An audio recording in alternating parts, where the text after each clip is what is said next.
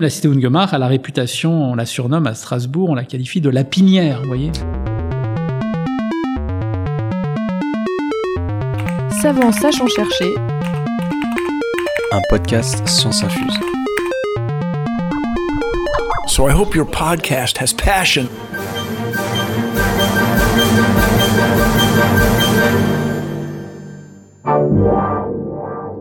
Bonjour à toutes et à tous. Pour cet épisode, j'ai le plaisir de retrouver Paris Science.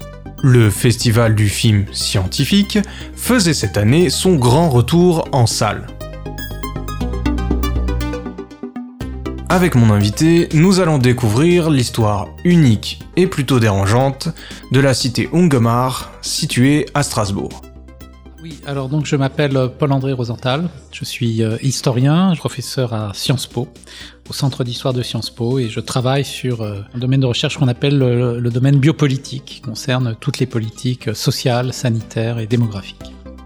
On va parler d'eugénisme, à savoir de pratiques qui ont pour but de pousser à la procréation des sujets considérés comme sains et d'ainsi améliorer la race humaine. Voilà, voilà. L'eugénisme, c'est donc donner une valeur différente aux humains, et dire qu'il y en a des plus valables, des meilleurs que d'autres. Dans cet épisode, on va parler d'une expérience eugéniste française dans la cité jardin d'Ungemar. Son principe?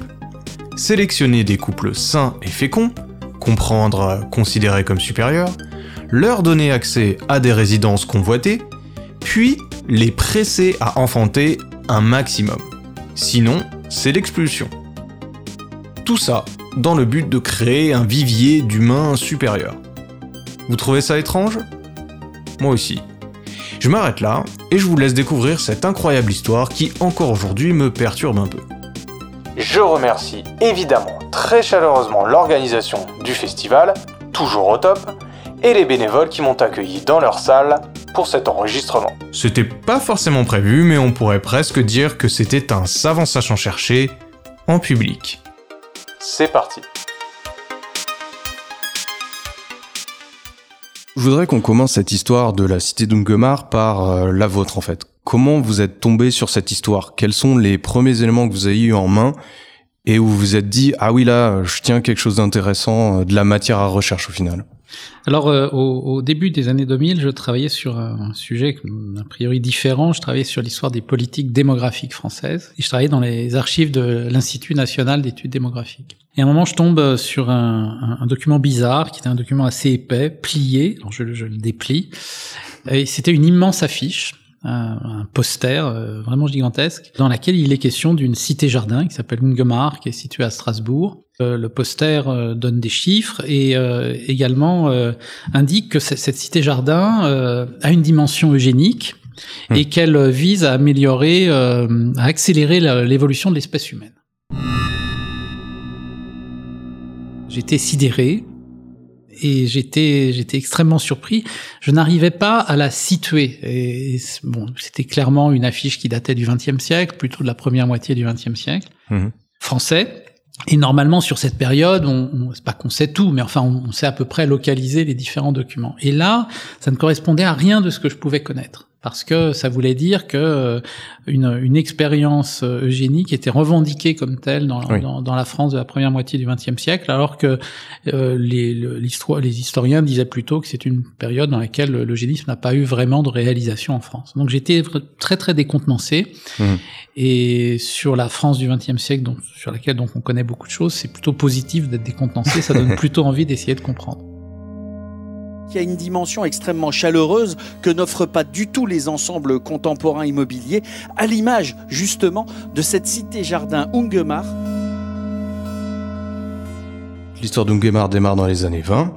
Un riche industriel euh, dans l'alimentaire décide d'ériger à Strasbourg une cité-jardin. Il s'agit de Léon Ungemar. Il a l'accord de la mairie et bâtit sa cité sur 12 hectares. Elle se compose de 140 petites maisons, chacune avec un petit étage et un jardin, pour des surfaces entre 100 et 165 mètres carrés. À l'époque, et pas que d'ailleurs, c'est très attractif, hein. plus de prestations que les logements sociaux et des loyers inférieurs à des locations normales. Voilà un petit peu euh, le décor. Sauf que Léon Ungemar a pensé cette cité avec Alfred Dachert. Est-ce que vous pouvez nous présenter ce, ce personnage, Alfred Dachert? Oui, alors Léon Ungemar, c'est un grand industriel alsacien euh, dans l'industrie agroalimentaire. C'est le roi de la conserve alimentaire alsacienne. c'est pas lui qui pense la cité, c'est lui qui va financer euh, celui qui la pense, c'est l'un de ses collaborateurs, un homme d'affaires qui s'appelle Alfred Dachert, qui dirige une confiserie industrielle qui fait partie de l'empire Ungemar. Et Dachert, c'est donc un homme d'affaires qui est né euh, en 1875 en Alsace, donc il faut rappeler que c'est une Alsace allemande à l'époque. Et Dachert, c'est un homme qui qui voyage beaucoup, qui est polyglotte, il connaît euh, l'allemand, le français, mais aussi l'anglais. Et euh, c'est quelqu'un qui n'a pas pu faire d'études, mais qui est qui est un autodidacte, qui lit énormément et qui euh, tombe sur la littérature dite eugéniste. Hein, c'est un courant euh anglais euh, qui, qui, a émergé à la fin du 19e siècle. Et Alfred Dachert s'entiche de l'eugénisme mmh. et rêve de réaliser une cité qui soit eugéniste, c'est-à-dire qui ait pour but euh, selon les termes de, de l'eugénisme, de sélectionner une population de qualité et lui permettre d'avoir beaucoup d'enfants. Hein, l'idée, d'où cette idée hein, qui est dans la fiche, accélérer l'évolution de la population, de la, de, oui, de la population humaine en recrutant donc des éléments de valeur et en leur permettant d'avoir beaucoup d'enfants. C'est le projet d'Alfred Dachert. Hmm. Il va voir son patron Léon de Gomard en lui disant voilà nous avons réalisé beaucoup de profits. Euh, on est du côté allemand, hein, je le rappelle, hmm. euh, beaucoup de profits de guerre, un peu de la on a spéculé. Alfred Dachert qui était donc un confiseur a spéculé sur le sucre. La, la, valeur du sucre a beaucoup monté pendant la guerre. Euh, donc son patron au moment où l'Alsace redevient française et un petit peu euh, euh, interrogé par le fisc français. On se demande d'où vient cet argent euh, gigantesque euh, ouais. profilé au, au, sucre. Et au fond, ce que lui propose Alfred Dachert, c'est de, c'est de blanchir l'argent, c'est-à-dire d'investir cet hein. argent, euh, voilà, sous forme d'une cité jardin, hein, une, donc une espèce de d'œuvre de logement social avec des avec des pavillons de, de très grande qualité.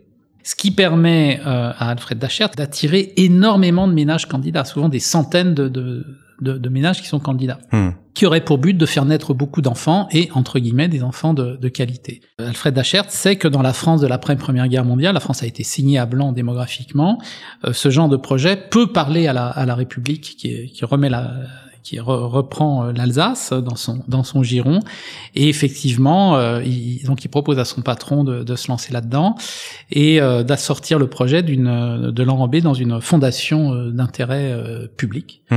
d'utilité publique ce qui va être ce qui va être obtenu par par Léon Guemar voilà. c'est ça l'origine du projet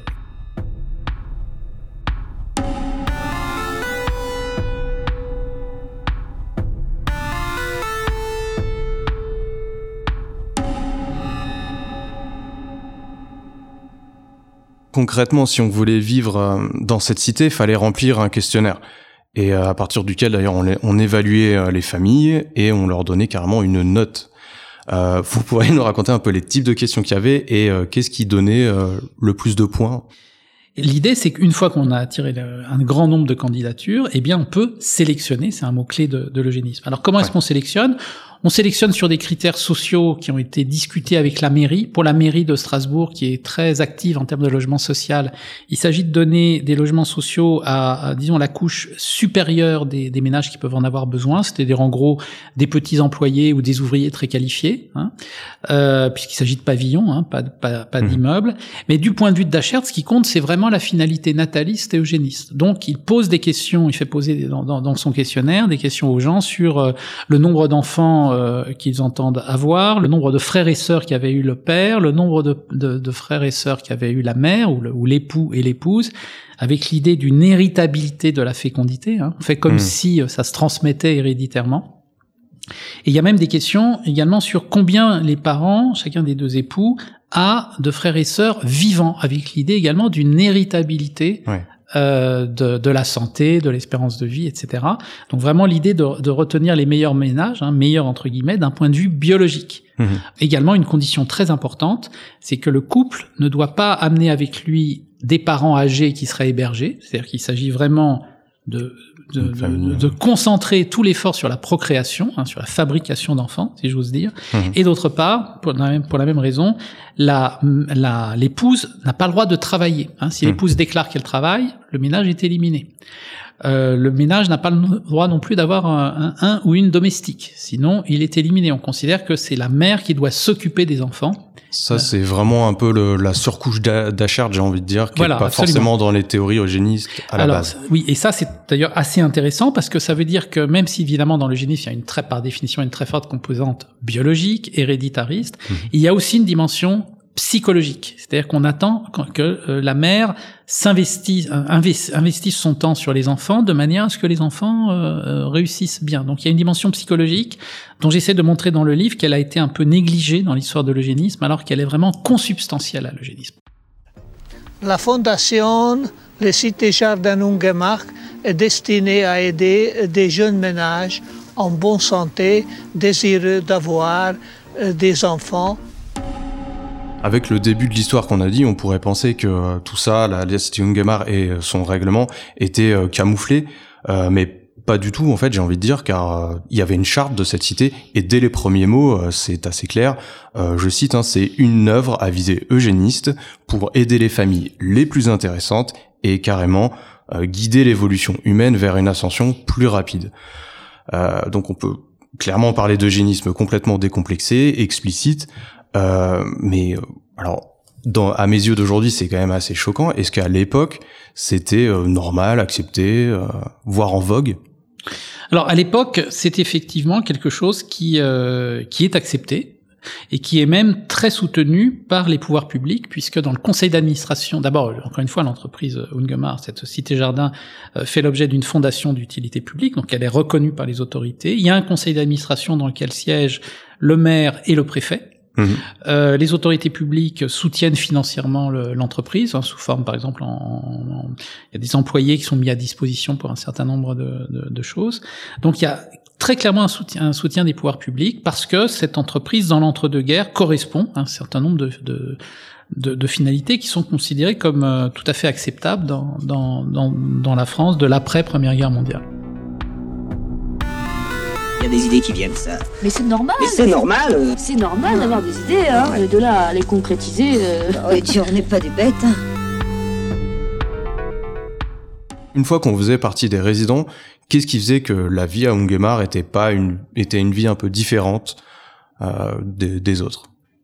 Alors, je pense que la, la, la différence principale, c'est que tous les ans, à une date euh, qui n'est pas euh, dévoilée, hein, mmh. une date surprise, les ménages sont inspectés par une commission. Euh, ça, c'est jusqu'à 1950, dans laquelle on trouve Alfred Dachert, l'inspirateur et le metteur en, en, œuvre, si on peut dire, de l'entreprise. Également un employé municipal et également un dératiseur. Bon. Euh, qui s'occupe de, de, bien vérifier la qualité des logements. Ouais. C'est au moment de cette visite que euh, Alfred Dachert dit à certains ménages oh là là, euh, votre euh, plus jeune enfant euh, atteint un certain âge, il va falloir commencer à en préparer un autre, à préparer la naissance d'un enfant supplémentaire. Oui. Voilà, c'est ça la grande la, la, grande différence. Et puis bon, des règles collectives qui peuvent être très sévères, mais qu'on trouve dans d'autres formes de logement social à cette époque. Ouais. Surtout qu'il y avait cette épée de Damoclès. S'il arrivait à majorité, voilà, il, il devait partir. Absolument, le ménage devait partir ou, ou, transmettre la maison. Les parents devaient transmettre la maison à l'un des enfants. La majorité qui à l'époque était 21, 21 ans jusqu'en 1974, 75. Ouais. Devenu adulte, il s'y sent si bien qu'il décide de reprendre la maison de ses parents. Il était stipulé, mais très clairement, qu'un des enfants avait le droit de reprendre la maison à condition qu'il ait moins de 25 ans, bien sûr qu'il se marie, qu'il prévoit d'avoir des enfants, qu'il n'ait jamais habité ailleurs, euh, avoir eu un logement ailleurs, et que les parents quittent le domicile, c'est-à-dire on n'avait pas le droit de cohabiter. La, la, la, question est un petit peu délicate, mais euh, a, en tout cas, a considéré ça comme une expérience, malgré tout, euh, avec des grosses guillemets. Euh, est-ce qu'il a obtenu des résultats, pareil, avec des grosses guillemets? Est-ce qu'il en a publié? Et est-ce qu'il était, au final, satisfait? Est-ce que pour lui, dans sa tête, ça marchait? Alors, effectivement, ça c'est un point très important. Il considère que le, la Cité Jardin Ungomar est un laboratoire. Il parle de laboratoire humain. Et son conseil d'administration partage euh, cette, euh, cette idée. Ça, c'est très clair il a euh, la conviction de réaliser une œuvre à la fois scientifique et civique. Hmm. Hein, ça, il, il, se pense comme un savant qui accomplit une œuvre. Bon, alors il produit énormément de statistiques et il cherche absolument à montrer que les couples, euh, au cours de leur séjour à Angemar, euh, améliorent leur, euh, leur, leur qualité de, de, propreté, d'ordre. Il y a des notes qui sont distribuées. Que, et y a, il, compare également la taille, le poids des enfants à ceux de la ville de Strasbourg. Il, il compare également la fécondité de la cité à celle de la ville. Donc, en permanence... Hmm une floraison statistique qui a pour but de montrer que la cité Ungemar obtient, si j'ose dire, de bonnes performances. C'est d'ailleurs pour ça que j'ai trouvé l'affiche dans les archives de l'INED. Parce que dans les années 50, dans les années 50, euh, le directeur de l'INED, qui s'appelle Alfred Sauvy, hein, qui est un démographe très connu de la France du XXe siècle, soutient l'expérience et, et, soutient parce qu'elle est eugéniste. Il y a une correspondance avec Dachert. Et donc, il met euh, à disposition, il confie à l'un de ses statisticiens de, de valider les, les bonnes performances de fécondité de la cité jardin. Donc, de ce point de vue-là, Dachert euh, euh, est persuadé d'obtenir de bons résultats. Il s'interroge également euh, lorsque des, des, des, couples déménagent volontairement de la cité, il, s'efforce de montrer qu'ils déménagent vers des logements de meilleure qualité et que donc ils ont utilisé leur séjour dans la, dans la cité pour euh, pour monter en, en, termes social, professionnels et qu'ils ont pu s'agrandir.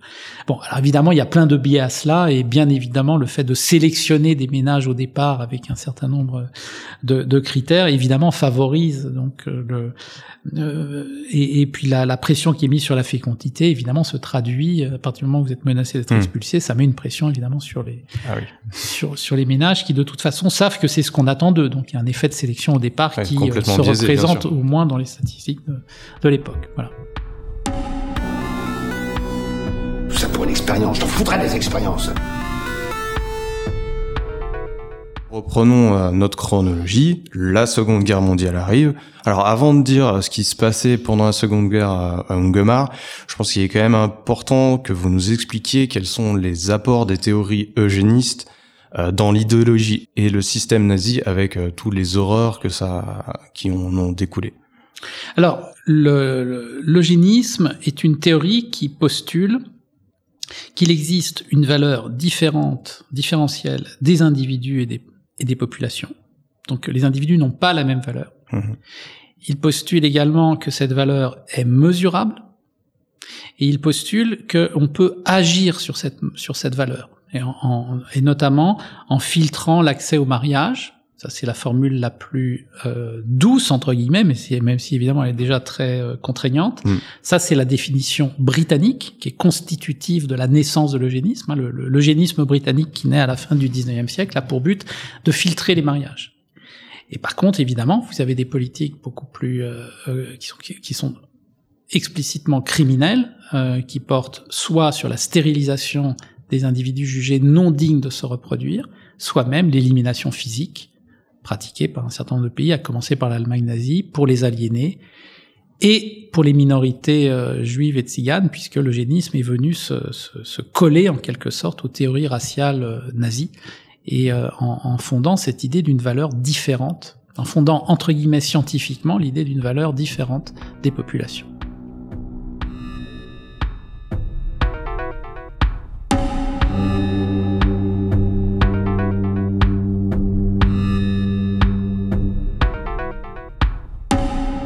Retour à Mungema, euh, pendant l'occupation, alors ça serait presque amusant si ce n'était pas un sujet aussi grave, euh, mais euh, elle a été à ce moment-là plus le berceau, j'ai envie de dire, de théorégénistes, mais simplement utilisé pour des officiers allemands, c'est ça? Voilà. Euh, le, le, on souvent, quand, quand, je préparais ce livre, on me posait souvent la question de savoir ce qui se passe pendant la ah guerre. Donc, je, évidemment, je suis allé voir. Et euh, l'occupant nazi ne s'intéresse pas du tout à la finalité eugéniste de la, de la cité. Incroyable. ce qu'il voit, c'est que c'est un très beau cadre architectural, hein, des, des, belles maisons, des beaux jardins, etc. Donc, il y loge ses officiers et il y loge également un certain nombre de collaborateurs alsaciens euh, du, du, nazisme. C'est fait pour récompenser ceux qui sont fidèles au, au régime ou à l'armée allemande. Donc on sort de la Seconde Guerre mondiale et euh, là, euh, je dois dire que c'est peut-être ce qui m'a le plus choqué, c'est que euh, il semblerait qu'on reprenne tout comme avant, comme comme c'était, qu'aucune leçon entre guillemets n'est tirée, que l'éveil des consciences n'a pas lieu. Alors ni en sortie de la guerre, mais ça a duré jusqu'aux donc les années 80.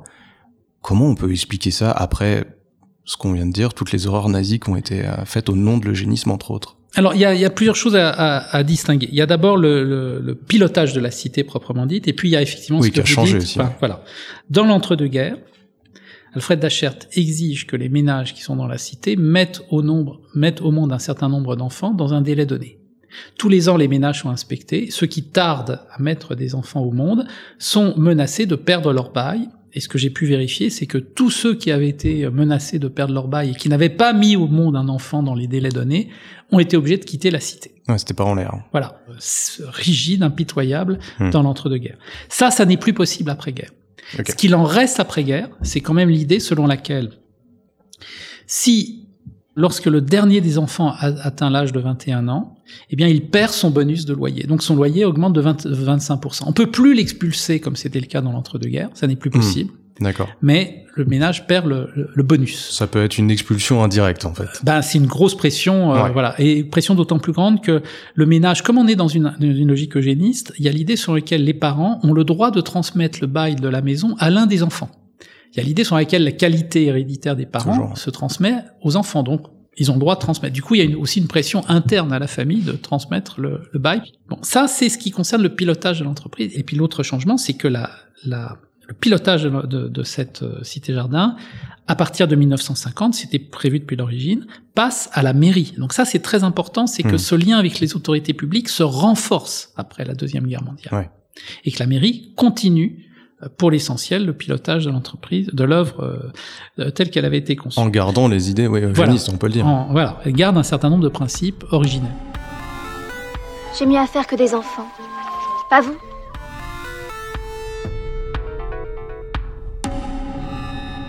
Contrairement à ce qu'on peut penser, l'eugénisme, c'est-à-dire cette idée d'une valeur différentielle des individus et d'une valeur différentielle des populations, n'a pas été éradiqué immédiatement après la chute du nazisme. En réalité, pendant Hmm. une génération, l'eugénisme a survécu, pas de manière intégrale.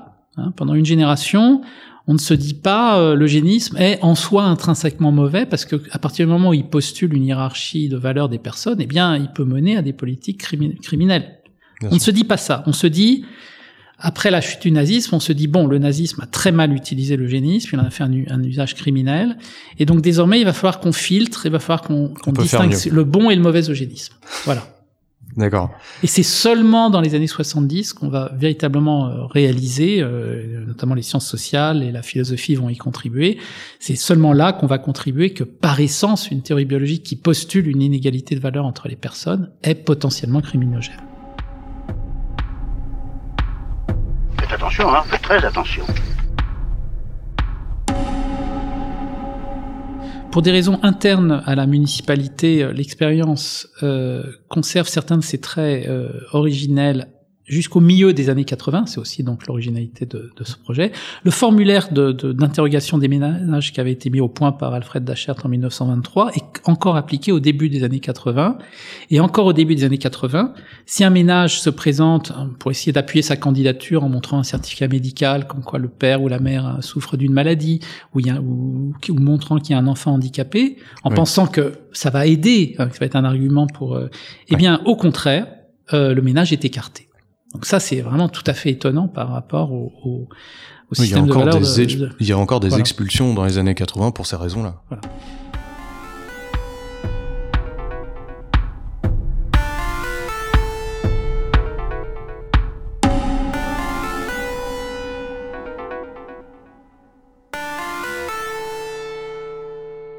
Est-ce qu'on peut dire que pendant tout ce temps, en France en tout cas, je sais qu'il y a eu des échos internationaux, etc., mais est-ce que c'est une expérience unique où il y a d'autres Ungemar qu'on a découvert ou qu'on risque de découvrir?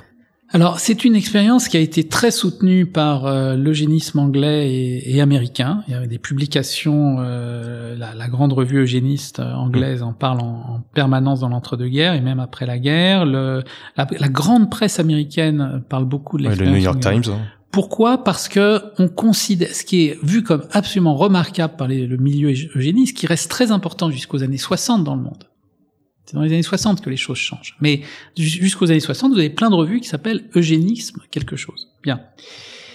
Ce qui est vu comme remarquable, c'est l'idée qu'il s'agisse d'une expérience entre guillemets positive, c'est-à-dire d'amélioration de la population. Là, on ne parle pas de stériliser les gens, on ne parle pas de tuer les gens, on Mmh. parle d'essayer d'augmenter les éléments précieux. C'est dans la, la fameuse affiche que j'avais trouvée, un élément Mmh. précieux entre guillemets.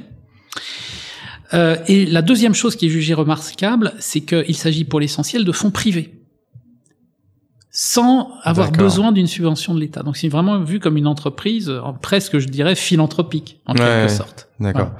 Donc ça, pour ces deux traits-là, la cité Ungemar est, est donnée en exemple partout dans le monde, et je pense qu'elle est assez unique pour plein de raisons, euh, et notamment pour le fait que vous avez beaucoup. La cité jardin, c'est une formule qui se développe au début du XXe siècle, qui n'est pas liée au départ à l'eugénisme, euh, qui a pour but plutôt d'essayer de loger euh, les, les, les ouvriers ou les petites classes moyennes dans des appartements de qualité, dans des pavillons de qualité. Bon, pour essayer de, de, de, de régler la question sociale, de, maintenir un ordre social, etc. Bien. Ces cités-jardins, très souvent, ont un but d'intégration citoyenne des personnes. Et, et, souvent, il y a des infrastructures collectives dans la, dans la cité qui ont pour but d'essayer de, de, aussi de faire, de former une espèce de collectivité de la part des résidents. Dans, dans le cas de la cité Ungemar, ça n'est pas le cas. La seule infrastructure collective, c'est une école maternelle. C'est vraiment une cité qui est exclusivement réservée Hmm. à la reproduction. C'est tout à fait étonnant. Voilà. Ouais. Et du reste, elle est moquée aussi. Hein, faut bien. De même que l'eugénie, faut pas l'oublier, est, est, est, moquée par ses prétentions à réguler les comportements, y compris intimes, hein, à l'époque. Ouais. De même, la cité Ungemar a la réputation, on la surnomme à Strasbourg, on la qualifie de lapinière. Vous voyez. Bon, donc, euh, c'est, c'est, il y a quand même heureusement cet aspect un peu parodique qui est Ouais. euh, dont, dont, dont les citoyens ont conscience à l'époque. Quand même.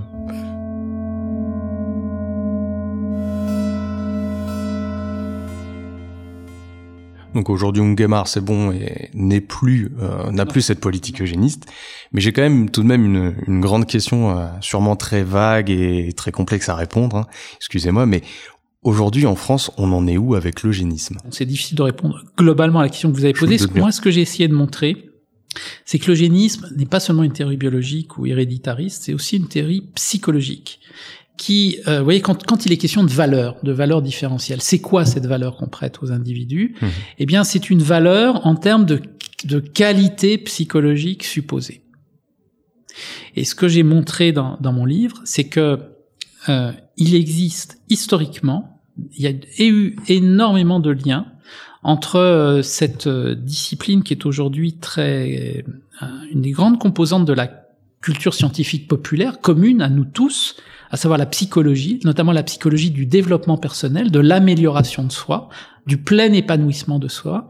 Ce que j'ai montré dans mon livre, c'est qu'il y avait énormément de liens entre cette psychologie du développement personnel, de l'auto-amélioration et l'eugénisme. Ça ne veut pas dire que la psychologie du développement personnel est de l'eugénisme, Hmm. mais ça veut dire qu'il y a énormément de ce que j'appelle des ligatures entre les deux. Il y a énormément de, de nœuds qui se sont euh, qui se sont euh, constitués entre ces deux approches. Si on pense au débat euh, bioéthique contemporain, euh, est-ce que euh, un couple est- est-il normal que les couples puissent agir sur des embryons sur lesquels on détecte des mal- malformations? Est-ce que c'est ce que l'on appelle de l'eugénisme privé? Est-ce qu'on transpose à l'échelle du couple des valeurs eugénistes?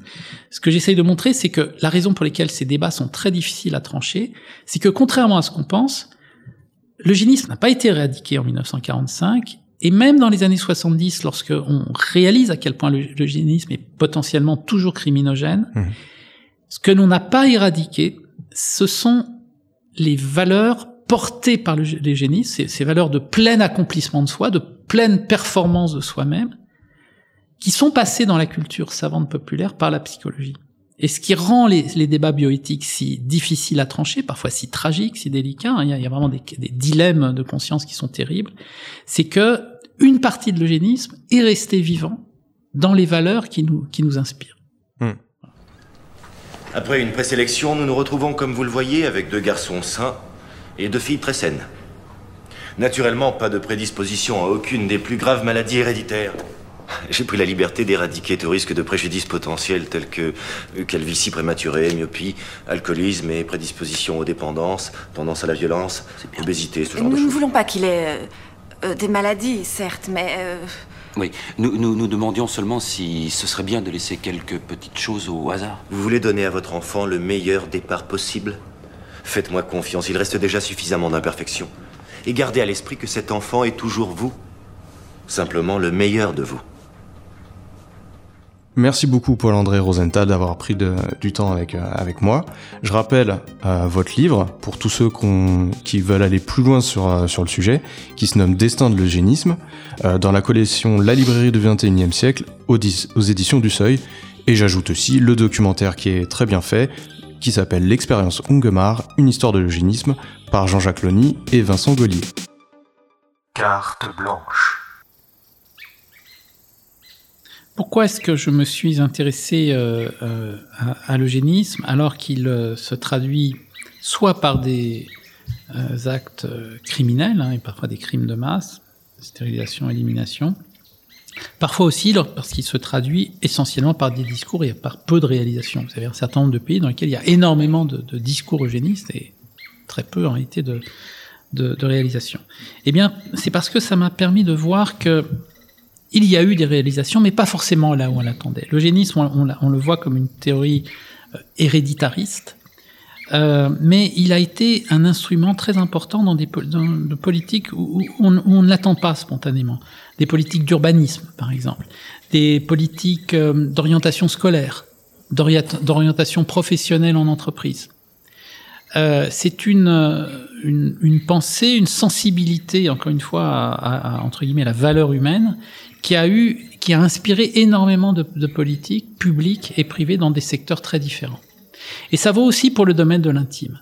L'une des réalisations les plus euh, euh, étonnantes, l'une des transpositions les plus étonnantes de, de l'eugénisme, c'est que dans les années 20, un peu partout dans le monde, les eugénismes créent des, des, ce qu'ils appellent des cliniques eugénistes, qui sont euh, censés conseiller les jeunes couples avant qu'ils aient des enfants. Euh, ce que ce qu'attendent les eugénistes, c'est de dire aux jeunes couples bon, vous avez intérêt à procréer ensemble ou vous n'avez pas intérêt. Bon, mais c'est pas ça qui intéresse les jeunes couples qui vont dans ces cliniques. Souvent, ce sont plutôt les femmes qui y vont. Et euh, ce qu'elles attendent, c'est pas du tout qu'on leur donne des leçons sur euh, d'avoir le droit de faire ou pas des enfants avec leur, leur époux. Ce qu'elles viennent euh, y chercher, c'est euh, plutôt un lieu dans lequel discuter de problèmes psychologiques qui se sont développés dans leur couple. Et euh, de manière très étonnante, vous avez des, des eugénistes, en, en particulier aux États-Unis, qui, face à cette demande qui était euh, latente des couples, commencent à développer ce qu'on appelle le conseil matrimonial, c'est-à-dire cette aide psychologique, et qui va avoir des effets assez importants puisqu'elle contribue à transformer les relations entre l'homme et la femme au sein du couple. Elle transmet, et donc vous avez ce résultat tout à fait étonnant que euh, vous avez des, médecins eugénistes qui commencent à, dire euh, aux, époux, mais il faut que vous parliez à, vo à, votre femme, il faut que vous interagissiez avec elle, il faut que vous ayez des re relations moins hiérarchiques, moins autoritaires avec vos enfants. Et donc de manière totalement contre-intuitive, euh, c'est pas moi qui l'ai montré, hein, le, le, on, on, commence à le voir dans, dans la littérature aujourd'hui. Pourquoi? Parce que l'obsession des eugénistes, c'était la qualité des enfants. Et donc il y a cette idée sur laquelle, pour que les enfants aient la plus grande qualité possible, il faut que les parents aient les meilleures relations possibles entre eux. Hmm. Voilà. Donc oui, ça fait partie des résultats tout à fait surprenants et d'une contribution, bord, hein. voilà, absolument, absolument étonnant. Faire l'histoire de l'eugénisme, c'est évidemment contribuer euh, critique de l'eugénisme, hein, qui est maintenant euh, bien formulé, bien depuis les années 70, mais c'est aussi euh, participer à euh, l'archéologie de nos valeurs à nous auxquels nous tenons. C'est une manière de comprendre d'où viennent un certain nombre de, de, comportements, de valeurs, de normes qui nous sont familiers ou familières, alors qu'ils ont une origine mmh. tout à fait étonnante.